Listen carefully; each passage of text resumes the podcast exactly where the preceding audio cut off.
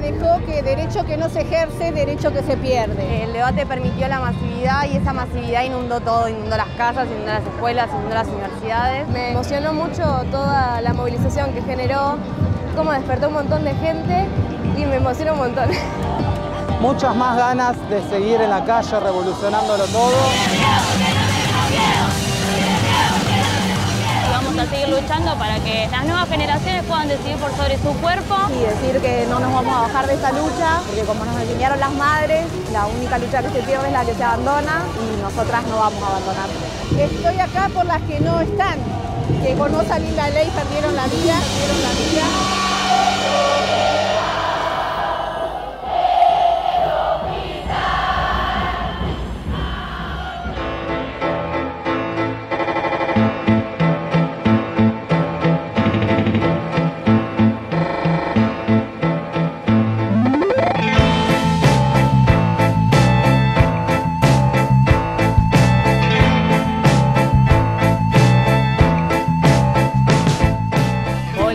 Buenas noches. Hola, buenas noches. Bienvenidos a este reencuentro. Tantos miércoles, dos miércoles en realidad estuvimos alejados, pero ya estamos nuevamente aquí a tiro, como siempre, hasta la medianoche y cada miércoles compartiendo este refugio feminista hasta la medianoche y pasaron cosas ¿eh?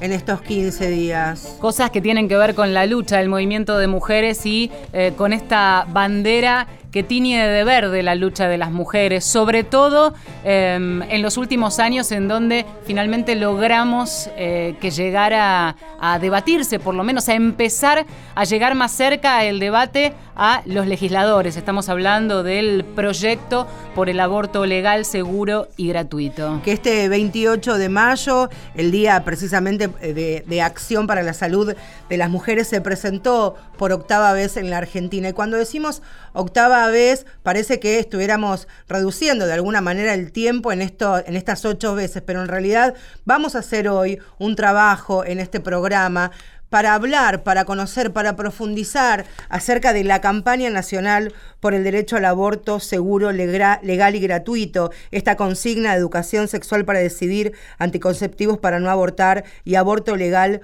para no morir. Años de trabajo, de militancia, de alianzas bien federales con cada una de las provincias y ya arrancamos prácticamente en el 2003, ¿no? 2004. Exactamente, y desde que nació Mujeres de acá y vamos por la cuarta temporada. A lo largo de estas ediciones del programa fueron desfilando distintas voces y muchas de ellas, em, algunas de la campaña, pero también distintas voces militantes de mujeres y referentes que enarbolaron también y esgrimieron esta lucha, la de eh, lograr el aborto legal, seguro y gratuito. Desde muchas aristas abordamos este tema. Claro que sí, vinieron aquí, estuvieron sentadas en este estudio las referentes históricas de la campaña, profesionales de distintos ámbitos médicos, abogados, médicos sanitaristas, generalistas. También vinieron los legisladores, los, los representantes de cada uno de los bloques cuando se debatía allí en, en, diputados y también estuvieron las actrices porque fue uno de los colectivos que se sumó a la ya campaña, ¿no?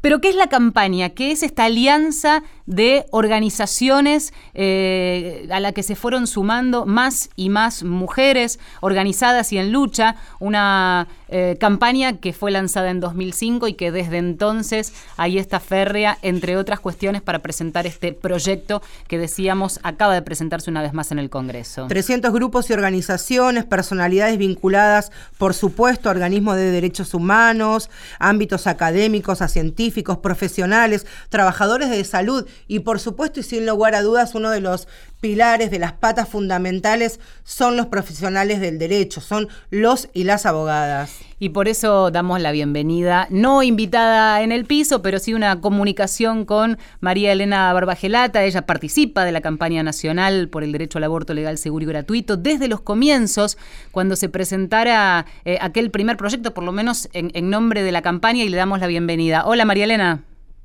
¿Qué tal? ¿Cómo están? Buenas noches. Buenas noches. Em, queremos a través de tu voz empezar a meternos adentro de este armado de una campaña para conocer em, cómo trabajan, cómo articulan, cómo nace. Eh, sabemos que a propósito de aquel encuentro nacional de mujeres que empezó a visibilizar la necesidad de aliarnos, ¿no?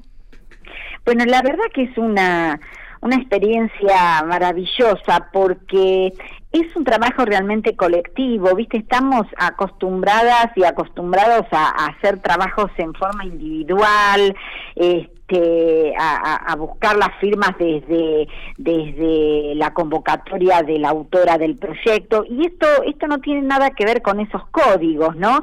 Es este un trabajo que se genera desde abajo hacia arriba, diría yo, en una forma muy colectiva, donde se van aportando a través de, comisiones, yo participé eh, en la comisión de redacción, pero está también la comisión de cabildeo, distintas comisiones, la de prensa, comunicación. Cabildeo es una de las más importantes porque es la que trabaja en, la Cámara, fundamentalmente ha trabajado en la Cámara de Diputados, ahora se está tomando con mayor intensidad Senado, que es la, digamos, la Cámara mm, que nos encontró con digamos, con, mayores obstáculos, ¿no? A la hora de debatir el proyecto. Así que el cabildeo está avanzando en el contacto con las y los diputados que tienen la responsabilidad eh, puntual de debatir y sancionar el proyecto de ley en, en las cámaras.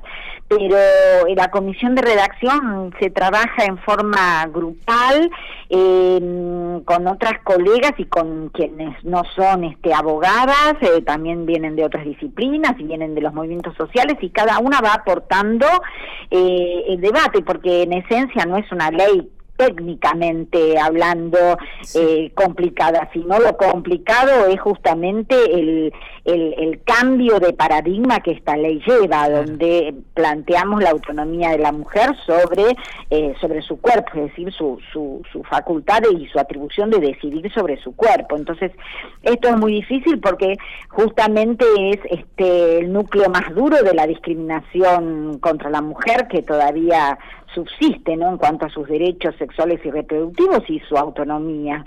María Elena, te quería preguntar, y puntualmente en esta comisión de redacción, donde aparte de, de, compañeras, por supuesto también hay colegas, me gustaría que recordemos y profundicemos por qué para nosotras no es suficiente la despenalización, que la despenalización sí o sí tiene que ir de la mano de la legalización y viceversa, en definitiva.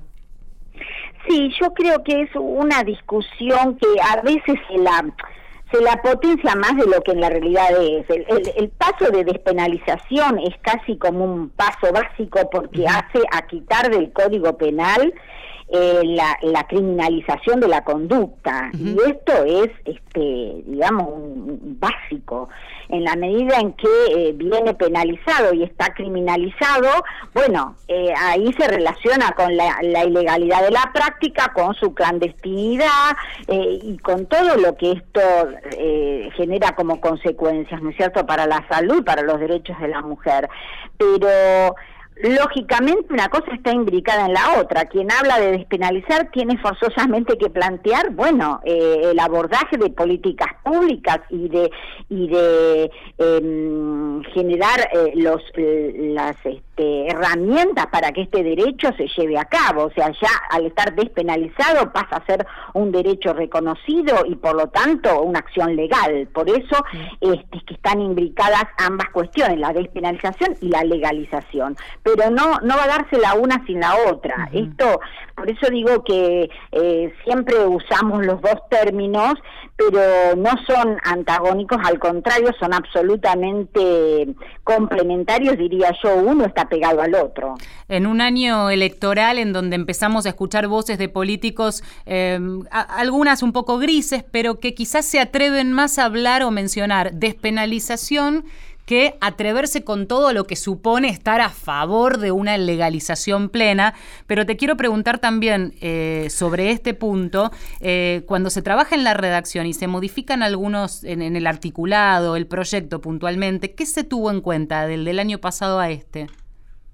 Mira, eh, el proyecto que se venía presentando cada dos años eh, que es el plazo de estado parlamentario de un proyecto en la Cámara, eh, eh, era el proyecto histórico, el que se presentó por primera vez en el 2005, y, por lo tanto su redacción sufrió este em, debate, sufrió consideraciones, sufrió mejoras, obviamente en, en, el debate parlamentario del año pasado. Entonces, eh, es, me parece que fue una actitud muy, muy interesante poder tomar eh, este, incluso el lenguaje que va cambiando. En 10 años prácticamente el lenguaje ha, mejorado muchísimo, ha quitado discriminación y eso se ha tenido en cuenta en el proyecto. Un mejor lenguaje, una mayor sistematización, eh, expresiones que fueron introducidas en la media sanción, ¿no? Porque también es un reconocimiento a todo el esfuerzo que se ha hecho en la media sanción dada en la Cámara de Diputados. Así que creo que ha quedado un proyecto mucho más completo en, su redacción, pero en esencia es eh, lo mismo, o sea, el eje es posibilitar eh, que exista una causal más de las hoy vigentes para la no penalización de la interrupción del embarazo, que es el tema de las eh, de la decisión de las mujeres o personas gestantes en las primeras 14 semanas de gestación. Eh, este es el núcleo central y este es lo que viene como hilo conductor en todos los proyectos que presentó la campaña. María Elena, te quería preguntar eh, acerca de, bueno, ya los posibles cambios que pudieran haber en el Código Penal, que es muy probable que eh, este año y tapados de alguna manera por lo que va a ser la campaña electoral y las elecciones, aunque eso también puede dar una avanzada a estas modificaciones, ¿cómo quedamos las mujeres y las personas con capacidad de gestar ante los posibles cambios, las posibles modificaciones? La pregunta puntual es si llegan a avanzar y te pido que nos, nos amplíes lo, lo que se instala o lo que se intenta avanzar desde el gobierno, quedamos como perpetuadas en esta criminalización. Sí, así es. Eh, creo que este proyecto, anteproyecto que se presenta en el Senado por parte del Poder Ejecutivo Nacional recientemente, fue a informar eh, el ministro de Justicia, eh, contiene nuevamente la criminalización de la mujer y de las personas gestantes en el, en el tema de interrupción voluntaria del embarazo. O sea, se mantiene lo mismo que está vigente hoy no se avanzó en ninguna de las causales, incluso este se restringe el concepto de salud que eh, en, caso de riesgo para la salud de la mujer está eh, admitida la interrupción del embarazo, pero el concepto de salud, que es un concepto histórico que viene acuñando la Organización Mundial de la Salud, que incluye la dimensión física, psíquica y la social, está expresamente incluido eh, como en su dimensión física y psíquica y está excluido la dimensión social. O sea que hay un retroceso incluso en eso, hay una mayor criminalización porque se incorporan otras figuras como el aborto culposo. Hoy el aborto es un delito doloso y así lo es, te diría, en el 99% de las legislaciones del mundo, es decir, un delito cometido con intención. Este, cuando hablamos de una figura culposa estamos hablando de un delito por negligencia. Y esto se incorpora al proyecto como una nueva figura, lo mismo que lesiones a la persona por nacer, lesiones al feto, en forma dolosa y en forma culposa. O sea, se crean tres delitos nuevos para colmo eh, en, este, en esta nueva propuesta. Creo que es eh, absolutamente no solo desproporcionado, sino que va en contra eh, de, de, hasta de los compromisos públicos que ha hecho el propio Poder Ejecutivo. o sea que es inentendible, es inentendible que se presente un código que en el siglo XXI con estas características. Retrocede Añares, incluso, claro, desde el Código Penal. Quería preguntarte, eh, María Elena, respecto de cuestiones que fuimos contando incluso en el programa y que se hicieron públicas y escandalosas por otra parte. Eh, hemos difundido las historias de las nenas violadas y violentadas luego por no poder acceder o que se intentara impedir el acceso a la interrupción legal del embarazo hoy vigente en nuestro país. Caso Jujuy, caso San Juan, hace unos días Catamarca, antiderechos que entraron y irrumpieron en un lugar para impedir que una chica de 15 años discapacitada que había sido violada y quedó embarazada pudiera acceder a una ILE que además reúne ya en ese sentido hasta todas las condiciones que están legisladas como decías, desde 1921. Em, ¿De qué manera articula, intentando, como en este programa, queremos hacer, entender de qué manera eh, trabaja la campaña, porque lo que permite tantas organizaciones es que ustedes puedan tener una comunicación directa con distintos rincones del país. Y hay lugares, hay rincones del país en donde ocurren estas cosas y de repente están ustedes como red y vos como abogada quizás te pones en contacto. ¿Funciona de esta manera? ¿Articulan con la campaña de esa manera como para si hay un lugar en el país o una familia o una mujer que no tiene acceso a, una, a un asesoramiento, puedan estar allí ustedes también? Sí, esto realmente es un rol importantísimo de, de estas redes que hemos creado, ¿no? no eh, de abogadas y de, y de sectores que están vinculados con, con salud directamente, de abogadas en el sentido de defender los derechos, pero también este, muchas médicas y muchas operadoras del sector salud que están comprometidas con la ayuda a estas niñas.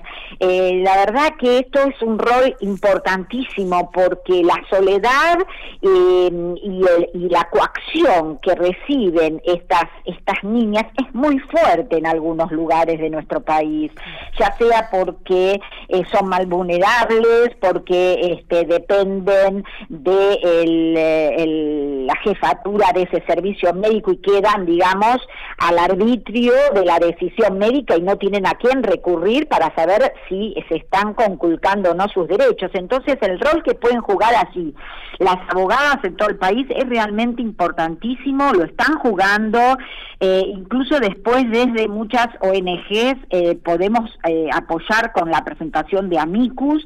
Amicus vendrían a ser eh, eh, presentaciones que se hacen cuando hay causas judiciales como en carácter de amigos del tribunal, donde podamos aportar en defensa de los derechos de estas niñas y además sostener no este los procesos muchas veces para defender no solo para defender a las niñas sino para que pedir que se eh, investigue y se juzgue la responsabilidad de aquellos médicos que han dilatado los procedimientos llevando a las niñas a una verdadera situación de, de tortura, ¿no? Entonces, estos procesos judiciales también hay que sostenerlos y, y acompañar a las víctimas en esto. María Elena, muchas gracias por esta comunicación con mujeres de acá. ¿eh? Un abrazo grande y que, que estés bien, que te recuperes prontito del pie. Un abrazo. Bueno, gracias, gracias y un abrazo a todas ustedes. Gracias. Ahí la escuchábamos, María Elena Barbagelata, abogada, dirigente socialista y parte de la campaña nacional por el derecho al aborto legal, seguro y gratuito. Whose bodies are bodies, whose rights are rights. Cuerpo de quienes, de nosotras. Derechos de quienes, de nosotras. Decisiones de quienes, de nosotras. Cruda Cubensi, one more time, representing women and queer people choices. K-R-U-D-A, yes. Saquen su rosario de nuestro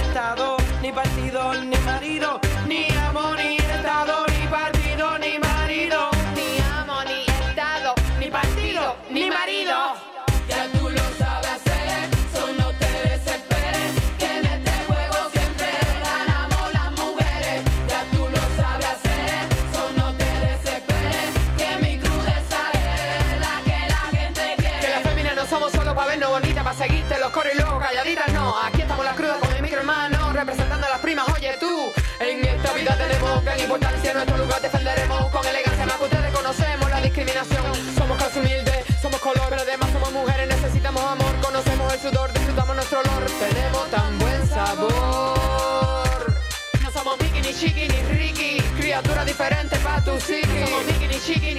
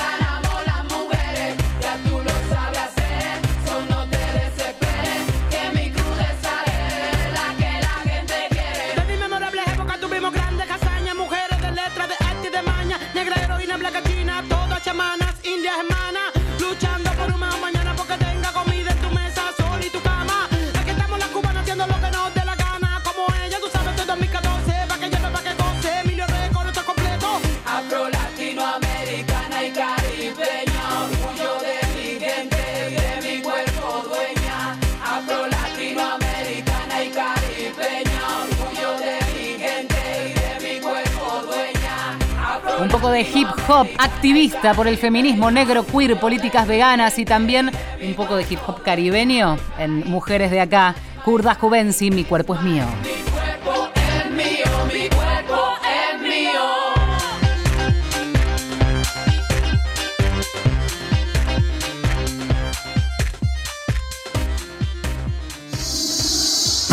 Marcela Ojeda y Valeria San Pedro.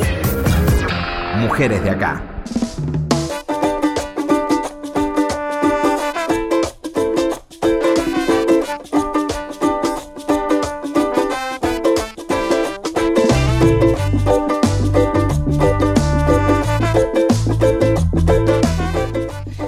Mujeres de Acá hasta la medianoche. Hoy, como decíamos al comienzo del programa, queremos hablar, conocer, profundizar y preguntar muchas cosas acerca de eh, la campaña nacional por el derecho al aborto legal, seguro y gratuito. Porque claro, todas hoy y desde hace mucho tiempo tenemos nuestros pañuelos, nuestras convicciones, nuestra militancia, pero hay una enorme cantidad de mujeres que nos anteceden en la lucha y forjaron estas alianzas tan importantes, transversales, generacionales y bien, pero bien fuerte en cada provincia de la República Argentina. Esta educación sexual para decidir, anticonceptivos para no abortar y aborto legal para no morir, que está en la parte inferior del pañuelo, es prácticamente ya uno, algo que va eh, contestando cada uno cuando se va intercambiando con principalmente las más jóvenes que también son parte de esta revolución de las hijas, como dice Luciana, y nosotros sumamos también a las que tienen más de 50, a las que tienen más de 60, que son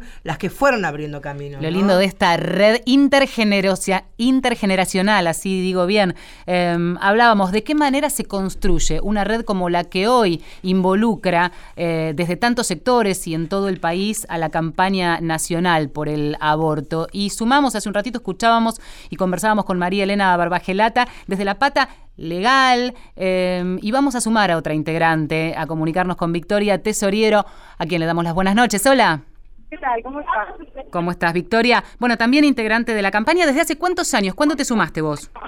Hace 10 años, Hace 10 años. Y en ese momento, porque queremos saber un poco el conformado, el armado de, esta red de organizaciones, en ese momento cuántas orgas había, de qué manera se estaba eh, construyendo. No, éramos, yo me acuerdo que éramos alrededor de 300 compañeras en todo el país, que nos conocíamos, sabíamos quién estaba en cada lugar, en cada provincia y creo que fue muy importante para la historia de nuestro movimiento y para la historia de la campaña lo que son los encuentros nacionales de mujeres que nos han dado contactos y han dejado un saldo organizativo en cada provincia, en cada rincón del país, eh, y eso creo que fue la base sobre la cual eh, se pudo llevar adelante una articulación nacional como la campaña, ¿no? que hoy cuenta con eh, más de 600 organizaciones más de 600 en todo el país y es sí es la alianza en búsqueda de un derecho más larga de la historia del movimiento de mujeres.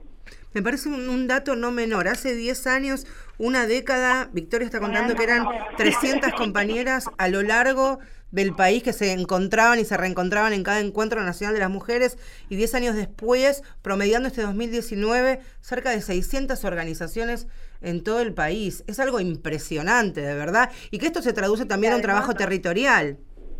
Sí, por supuesto. Además a eso hay que sumar las alianzas regionales, ¿no? Que la campaña forma hoy parte de la campaña regional 28 de septiembre, que articula organizaciones en toda la región y que el debate del año pasado ha tenido un impacto y un solo organizativo en muchos países. Como socióloga, aprovechando tu especialidad, doctoranda en ciencias sociales en, la UBA, em, ¿cómo analizás esto? Porque a veces uno es parte y no termina de dimensionar. En tu caso, con este condimento de ser un especialista, tenés una mirada quizás más amplia. ¿Cómo, cómo analizás todo lo que pasó, cómo evolucionó y hoy paradas? Todo el movimiento de mujeres, pero además la campaña puntualmente, que es en donde hoy queremos poner foco.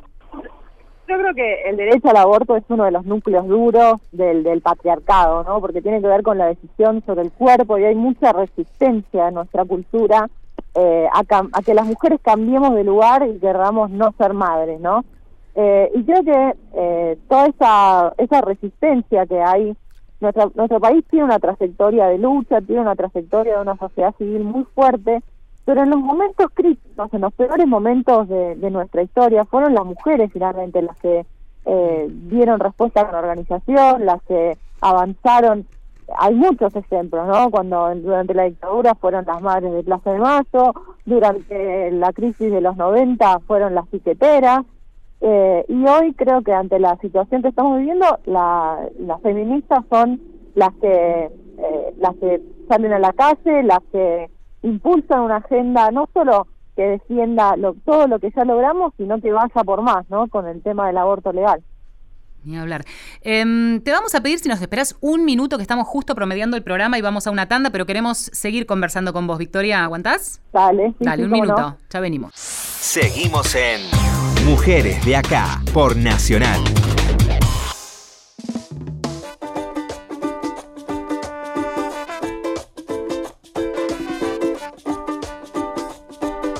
Retomamos la comunicación con Victoria Tesoriero, que es una de las integrantes de la campaña nacional por el derecho al aborto. Es también socióloga. Y Victoria, te quería preguntar acerca de las incorporaciones. ¿De qué manera ustedes sienten o evalúan o valoran, mejor dicho, la incorporación o este acercamiento de las nuevas generaciones, pero ya de manera orgánica, a incorporarse a la campaña, más allá de ir a marchas, a movilizaciones, ya hacerlo de manera activa? ¿Cómo es ese, ese primer paso de, de las pibas principalmente? Bueno, para nosotros es una alegría enorme lo de las pibas, creo que han aportado muchísimo al debate eh, y por supuesto las recibimos con, con los brazos abiertos. De paso comento que eh, hace unos meses eh, convocamos a, a una reunión justamente más orgánica con las juventudes organizadas, nucleadas en los sindicatos, en los partidos políticos y en los centros estudiantiles para eh, generar un acto político, digamos, sobre aborto el 13 de junio a un año del cumplimiento de la, de la media sanción. Sí. Eh, también considerando el rol que la juventud tuvo en el debate, ¿no? Creíamos que era importante la relación con, con las juventudes y, y que se sumen y que se sumen a organizar y que se sumen a generar hechos políticos y actos y, y que activen, ¿no? De una manera orgánica y, y bueno. ¿Cómo va a ser esto? ¿Es 13 de junio? ¿Es ahora, dentro de muy poquito? El 13 de junio, la semana que viene, ¿Dónde? eh, va a ser en el Congreso de la Nación, en la puerta, digamos, en la calle. En la calle. Otra vez tomar las festival, calles. Qué bueno. Otra vez tomar las calles a un año de la media sanción, un festival con un montón de bandas, se va a leer un documento, un pronunciamiento, así que ya lanzamos las, las redes de Juventudes por el Aborto Legal, Facebook, Instagram y Twitter, así que nos pueden buscar ahí y ya vamos a empezar a generar contenidos con, con lo que hagan todas las organizaciones. ¿De qué manera se intenta eh, llegar a través de eh, probablemente el, el- el pedido, la exigencia, el reclamo? Muchas veces esto nace en las calles para que se cumpla, por ejemplo, con la aplicación de la ESI, digo en contenidos básicos en donde no está, por supuesto, presente como reclamo directo el aborto, pero que de alguna manera esto de empezar a entender de qué manera nos apropiamos de nuestro pro- propio cuerpo, de qué manera se, se puede empezar a entender la lucha feminista, parecieran cosas separadas y una entiende, sobre todo en los reclamos en la calle, que está todo tan ligado, ¿no es cierto? Que los chicos empiecen a entender de qué se habla. eh, ¿Tienen algún tipo de participación activa, digo, con la llegada que hoy supone una de las organizaciones, entiendo, lo acabamos de describir, más grandes que hoy tiene, llegada, trabajo territorial en todos los rincones del país? Sí, yo creo que la relación entre el tema de la ESI y el tema del aborto tiene que ver con que nosotros no, no desde la campaña no luchamos meramente por una ley y ese no es el objetivo de la campaña, si bien es algo muy importante, creo que estamos dando las mujeres una batalla cultural, ¿no? Una batalla cultural contra una cultura eh, de desigualdad, de discriminación, y esa es la relación que hay con la necesidad de impulsar eh, la implementación efectiva de la ley de educación sexual integral y hacer que eso avance para que de- ir desarmando desde el primer nivel eh, los estereotipos que hay eh, que operan contra nosotros en nuestra cultura. Te quería preguntar, Victoria, fuiste una de eh, las invitadas, quienes participaron como contingente argentino llegando ahí al Festival Internacional de Cannes. Te quería preguntar, y esto es algo que me gustaría que me cuentes, tu, tu percepción cuando llegaste, cuando caminaron, cuando se pusieron sus pañuelos verdes en las muñecas, más allá de, por supuesto, presentar el que sea ley de Juan Solanas. ¿Cuál es la, la reciprocidad que encontraste en quienes participaban también del festival, sean latinos o no, por supuesto? Yo creo que hubo total solidaridad de, de, de toda la gente de Cannes, que, que, fue fue impresionante porque fue algo inusual, ¿no? Para, Claro. para el festival, que nosotros estemos como un grupo de activistas ahí, incluso organizando una columna en la alfombra roja y llevando nuestras nuestras consignas al, al festival. Fue algo inédito que salió de todo protocolo y creo que tuvo un muy buen recibimiento y tuvo un muy buen impacto también en la prensa internacional y la prensa eh, local. Ese era nuestro objetivo, eh, tener un impacto en la prensa, porque Cannes es el, el evento más mediatizado del mundo. Entonces, por eso queríamos ir a hacer un hecho político ahí con esta agenda y ese reclamo. Es tal cual eso que decís, eh, bueno, hecho político, por supuesto. Me preguntaba también, independientemente de lo masivo a través de los medios de comunicación y el rebote que ha tenido, en las figuras, los eh, eventos de entrega de premios, premios musicales y demás se han politizado en los últimos años y bienvenido sea con reclamos de mujeres que han llevado eh, su, su proclama a los micrófonos mientras agradecían y, y la lucha feminista de algún modo también. ¿De qué manera sintieron ustedes que esas figuras que desfilaban por la alfombra roja, teñida de verde por un rato, reaccionaban ante, por ejemplo, los pañuelos? Porque circularon también algunas fotos de decir, bueno, este pañuelo también fue entregado a otra y el pañuelo como símbolo representaba esa lucha y que se enteraran de que en la Argentina, en, otro, en otra parte del mundo, todavía esa lucha estaba activa porque el aborto no era legal, no es legal. Bueno, yo creo que el pañuelo ya se nos fue de las manos, ¿no? Es un fenómeno en sí mismo, el pañuelo y el color verde, y lo que veíamos es que varias actrices eh, usaban vestidos verdes.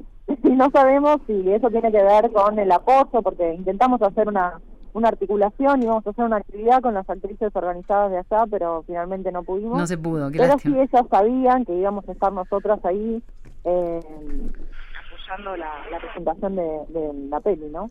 Victoria, te quería preguntar, y ya para despedirte y no robarte más estos minutos que nos das generosamente, eh, en estos años que uno ha seguido, por lo menos profesionalmente, en nuestro lado como periodistas y como militantes y como feministas también, hemos notado que ha cambiado la percepción del televidente, del oyente, del lector. El que no sabía se ha informado, muchos han aprendido, se han deconstruido otros también. Te quería preguntar si ha sido un tema de debate, de intercambio y de aprendizaje también para la campaña, lo que ha sido el de qué manera instalarse ante los medios en los últimos tiempos. Ustedes, yo por lo menos noto que tienen un discurso mucho más eh, empático, que uno lo entiende mucho más fácilmente. Eso se elaboró, lo hicieron a conciencia, con intercambios con las colegas que laburan en la Comisión de Comunicaciones. Sí, por supuesto, yo creo que la cuestión de la comunicación es fundamental para nosotras. Ahí está pasando. Eh, y creo que la repensamos constantemente, ¿no? Vamos recreando los mensajes, vamos tratando de llegar a mayor cantidad de gente eh, a través de la de la prueba y error y constru- construir nuevos mensajes. Y creo que ese es un desafío constante, ¿no? Eh, y es un, un eje sobre el cual trabajamos muchísimo. Y se nota, y bien que, bien positivo que se nota. Victoria, un beso grande. Entonces el 13, que es la semana que viene. El 13 a, la- a partir de las 17 horas los esperamos a todas, a todos en el Congreso de la Nación para eh, recordar y leer un documento en torno a la, al aniversario de la, de la de la media sanción y ya en redes sociales Juventudes por el aborto legal, la convocatoria. Gracias Victoria, nos vemos prontito. por favor, gracias a usted. Un abrazo. Seguimos en Mujeres de Acá hasta la medianoche y tenemos más música. Claro que sí. ¿La tenés? Sí, ¿cómo Artistas no? por el aborto legal, artistas vernáculas cantando una versión de... Vamos. Esta la cantamos en la calle. Habrá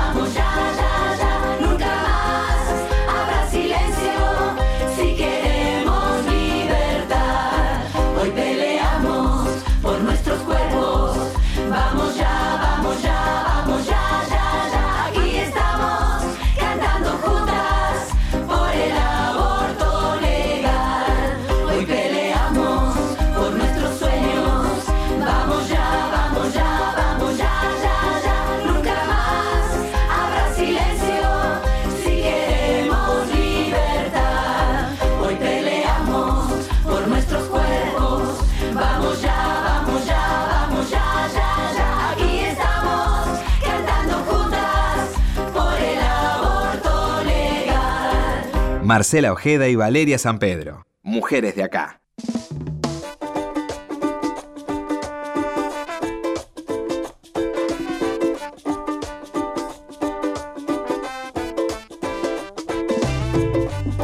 Seguimos hasta la medianoche en este Mujeres de acá donde quisimos zambullirnos dentro de el armado, la configuración y de qué modo trabaja la campaña nacional por el derecho al aborto legal, seguro y gratuito, con algunas voces eh, de aquellas mujeres que, que la integran a esta campaña tan grande. Me quedé con esos números que nos que nos refería Victoria, eh, recién ¿no? Victoria, ¿no? Más de 600 organizaciones cuando hace nada, hace 10 años, eran a- 300 compañeras. 300 compañeras. Y eso se ha multiplicado en cada una de las provincias, es importante porque la campaña nacional por el derecho al aborto tiene una enorme cantidad de profesionales y divididos en distintas comisiones de trabajo. La red de profesionales por el derecho a decidir de la campaña tiene un trabajo muy pero muy importante y lo, lo referenciábamos hace un ratito cuando suceden algunas particularidades, niñas que son violentadas de manera sistemática y allí se tejen estos contactos de redes feministas y llegan ahí médicos, llegan ahí abogados y de alguna manera comienzan en principio a asistir y acompañar y por supuesto salvaguardar en este caso las niñas que hacíamos mención hace un ratito. Estefanía Siofi es médica, es parte de la red de profesionales por el derecho a decir de la campaña y es especialista en medicina general y trabaja aquí en la ciudad de Buenos Aires. Estefanía, gracias por estos minutitos aquí en Mujeres de Acá. ¿Cómo te va? Hola. Hola, buenas noches. Muy bien. Te queríamos preguntar y hacer base principalmente en el trabajo, en la profesión de ustedes. ¿Cómo trabaja, cómo articula la red de médicos particularmente con los distintos compañeros que tienen en todo el país? Bueno, nosotras somos una red de trabajadores y trabajadoras de la salud de distintas disciplinas. Eh, somos, hay muchas médicas, especialmente de médicas generalistas, pero también hay trabajadoras sociales, psicólogas, farmacéuticas, pediatras, eh, administrativas incluso de centros de salud y hospitales, que somos todos aquellos que generamos acceso a interrupciones legales de embarazo eh, de acuerdo al Código Penal actual y también a consejerías pre y posaborto. Estefanía, cuando eh, esta es una duda que tengo que charlábamos con Marcela eh, antes de empezar el programa. La red de profesionales nace en paralelo. Entiendo que toda la red de profesionales eh, está como integrante de la campaña. Ahora, nacen en paralelo, estaban desde antes y articulan luego cuando ya empiezan a sumarse organizaciones a la campaña. No, nosotros nos conformamos como red. En el 2015 salimos con nuestra primer carta pública como red y siempre desde el principio fuimos parte de la campaña. La campaña ya existía y muchas de nosotras éramos también parte de la campaña, Ah, mira. pero decidimos conformarnos como red. De la Mm. mano también de las socorristas y las que hacen acompañamientos en los feministas de, de aborto seguro en los territorios, que fueron tejiendo ellas mismas redes para hacer los controles posaborto de las personas que consultaban con ellas y entonces fueron detectando también profesionales de salud amigables y nos fueron contactando entre nosotros y ahí se fue conformando de a poquito la red. Hablabas de profesionales y su trabajo en, en el territorio el año pasado cuando te tocó el, momento de exponer allí en la Cámara de Diputados. Fue una, una exposición muy conmovedora porque los primeros minutos precisamente contaste situaciones que vos ves en la cotidianidad tuya y de tus compañeros de trabajo en, en la salita, situaciones que seguramente hoy se deben ir repitiendo. ¿Nos querés recordar algunas para graficar lo que ustedes día a día reciben, en tu caso, en, en una salita aquí en la ciudad de Buenos Aires, en, en la parte sur de nuestra ciudad? Sí, nosotras eh, acompañamos, es parte de, de lo que hacemos en nuestra vida cotidiana, en cada acompañamiento que hacemos, también porque acompañamos todo el proceso de vida de las personas. Y esto es un hecho más dentro de ese proceso de vida. Eh, por eso somos eh, las médicas generalistas y, y las profesionales que trabajamos en los centros de salud, acompañamos todo ese proceso. ¿Por qué no vamos a acompañar también las interrupciones? Y entonces dentro de esa perspectiva de acompañamiento, nos encontramos con muchas situaciones en las que se vulneran derechos. Eh, y en, en ese momento yo decidí contar desde eh, mi propia práctica porque me parece que era lo que más teníamos para aportar nosotros. eh, porque las cosas que se leen en, en los libros, etcétera, cualquiera lo podría leer, pero poder transmitir qué es lo que nos pasa acompañando a personas que deciden interrumpir sus embarazos eh, parecía algo elemental. Y en ese momento contamos algunos relatos, yo conté eh, dos en particular de una mujer que eh, le hab- había costado muchísimo que le garanticen un- una interrupción legal de embarazo en el hospital, porque también tenemos esa complicación que desde los centros de salud, que, somos quienes más cerca de, de la gente estamos, eh, somos muchos los que trabajamos con esta perspectiva de cuidados y en los hospitales nos cuesta mucho eh, que se garanticen los derechos. Entonces, lo que había sucedido es que habían pasado como tres semanas de internación, una mujer que podría haber eh, realizado su interrupción en muy poquitos días, que había fallado el misoprostol porque no tenemos eh, el acceso a la mifepristona todavía en nuestro país. En ese momento todavía tampoco teníamos ni siquiera el misoprostol de uso ginecológico, sino que lo teníamos asociado a diclofenac. Ahora, después del debate en el Congreso, por lo menos ganamos eso. Eh, pero entonces había fallado y había tenido que eh, ir al hospital para que se garantice ahí porque ya en, en- habían pasado las 13 semanas que es hasta las semanas que garantizamos en el primer nivel de atención que es el centro de salud y eh, le, estaba, le daban la medicación a cuentagotas, le decían cosas espantosas eh, las enfermeras y el médico le decía, bueno, esto lo que pasa es que nadie está de acuerdo con que vos hagas esto. Eh, eh, la, y la persona está pidiendo una interrupción legal de embarazo, ¿sí? que está dentro del Código Penal actual, o sea que lo tendrían que garantizar. Tenemos un protocolo de, de prácticas eh, que dice cómo tenemos que hacerlo. Eh, entonces, bueno, pude contar un poco eso y después algunas otras situaciones, sobre todo tenemos muchas dificultades con las ecografías, en donde eh, los y las ecografistas opinan, felicitan a las personas, les muestran las imágenes, les, las obligan a escuchar los latidos. Eh, eh, y bueno, e- ese fue el otro relato en el que el médico con el, el- el endoscopio eh, dentro de la vagina le decía esto eh, vos eh, con esto vas a terminar mal Mm. eh, por esto es un castigo te, van te van a castigar bueno eh, cosas tremendas de su propia perspectiva moral eh, que se las imponía a esta mujer que ya había hecho la interrupción y la interrupción había estado muy bien y todo había salido eh, de la forma esperada y sin embargo esa intervención de, del médico ecografista eh, digamos, no sé si diría arruinó la experiencia, pero la tiñó de un montón de cosas que ella no tenía por qué vivir. Sí, claro. Mm, Prácticas médicas tortuosas que por suerte ahora empiezan a visibilizarse. Es imposible no asociarlo con eh, los últimos relatos que, que pudimos contar, incluso que han llegado y se han masificado en medios de comunicación eh, de las chicas que eh, les querían impedir el acceso a la ILE. Y a propósito de esto, quería preguntarte se ha debatido y mucho a partir de estos de estas historias y de estos casos estos eh, médicos objetores de conciencia que proliferan y mucho sobre todo en algunos en algunas ciudades en algunos pueblos en distintas provincias.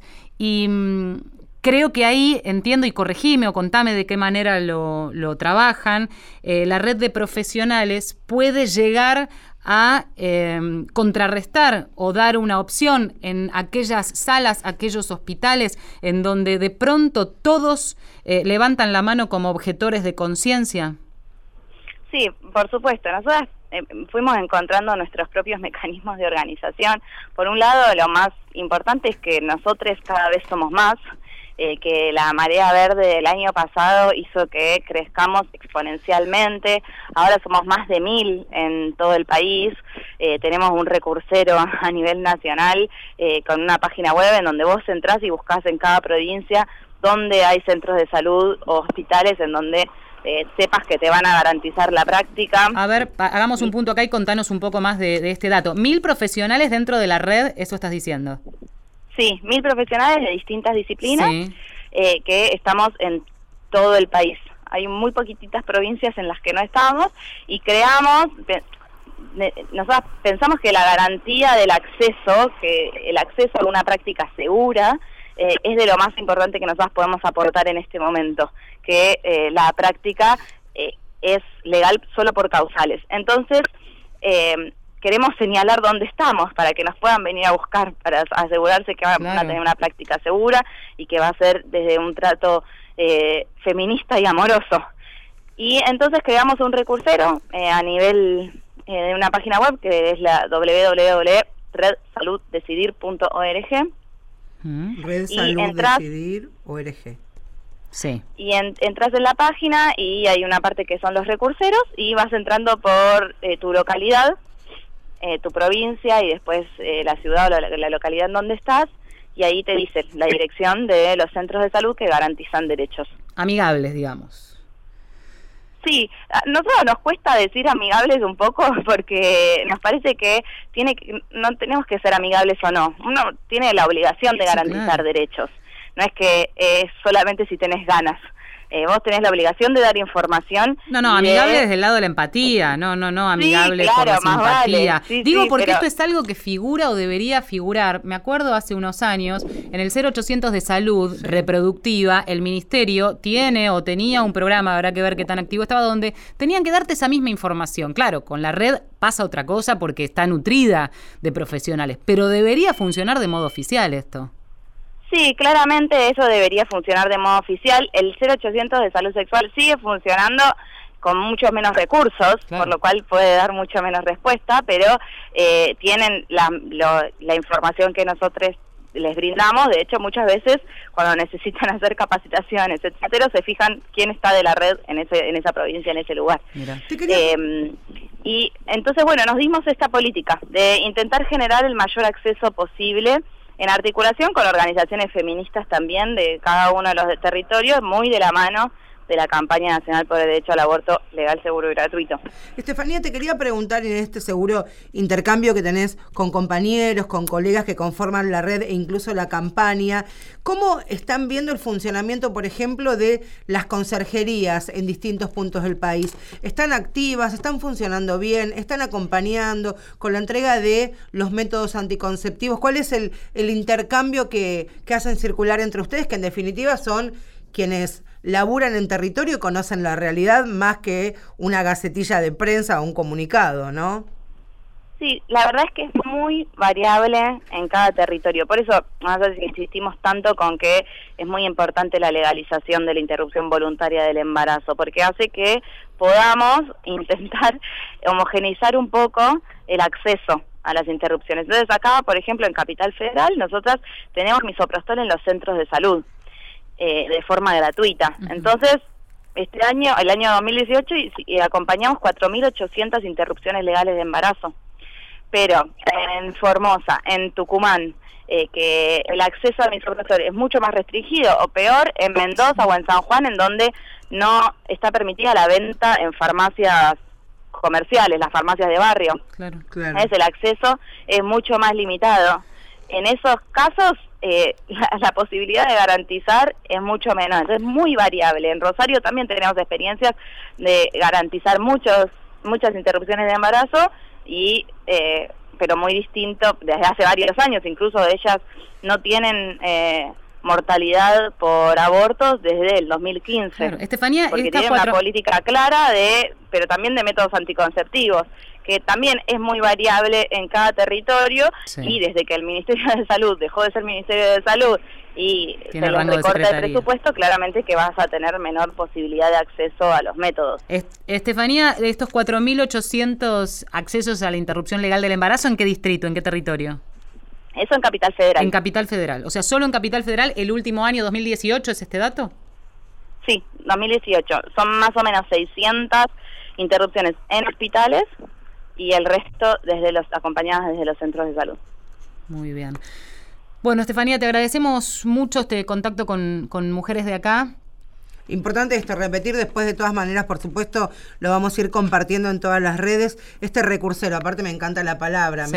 súper sencilla de ingresar, www.redsaluddecidir.org, allí podemos saber, de acuerdo a nuestra provincia, nuestra ciudad, el pueblo, la localidad donde vivamos, dónde poder acercarnos y, eh, en principio, tener este acompañamiento tan necesario, ¿no? Y si han crecido y tanto en los últimos años, no faltará mucho hasta que lleguen efectivamente a cada rinconcito. ¿eh? Falta poco entonces.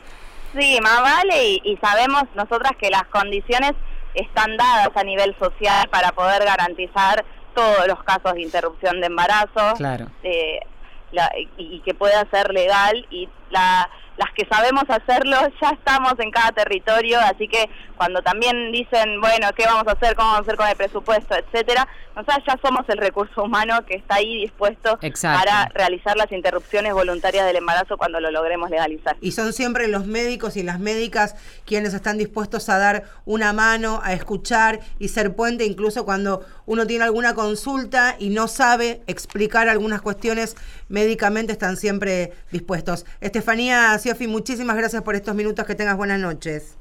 Muchísimas gracias a ustedes y buenas noches.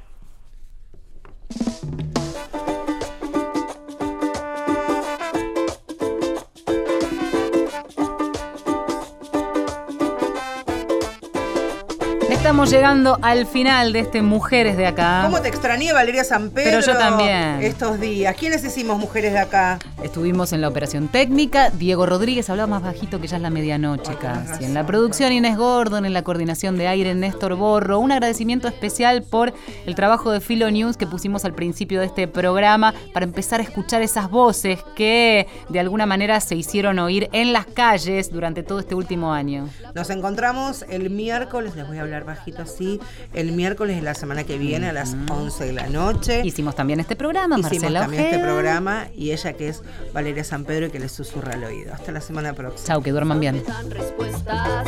En Galaxia siento el poder del centro. Medicina Pachamama te regala en cada aliento el suspiro del cuerpo cuando me libero. Con mis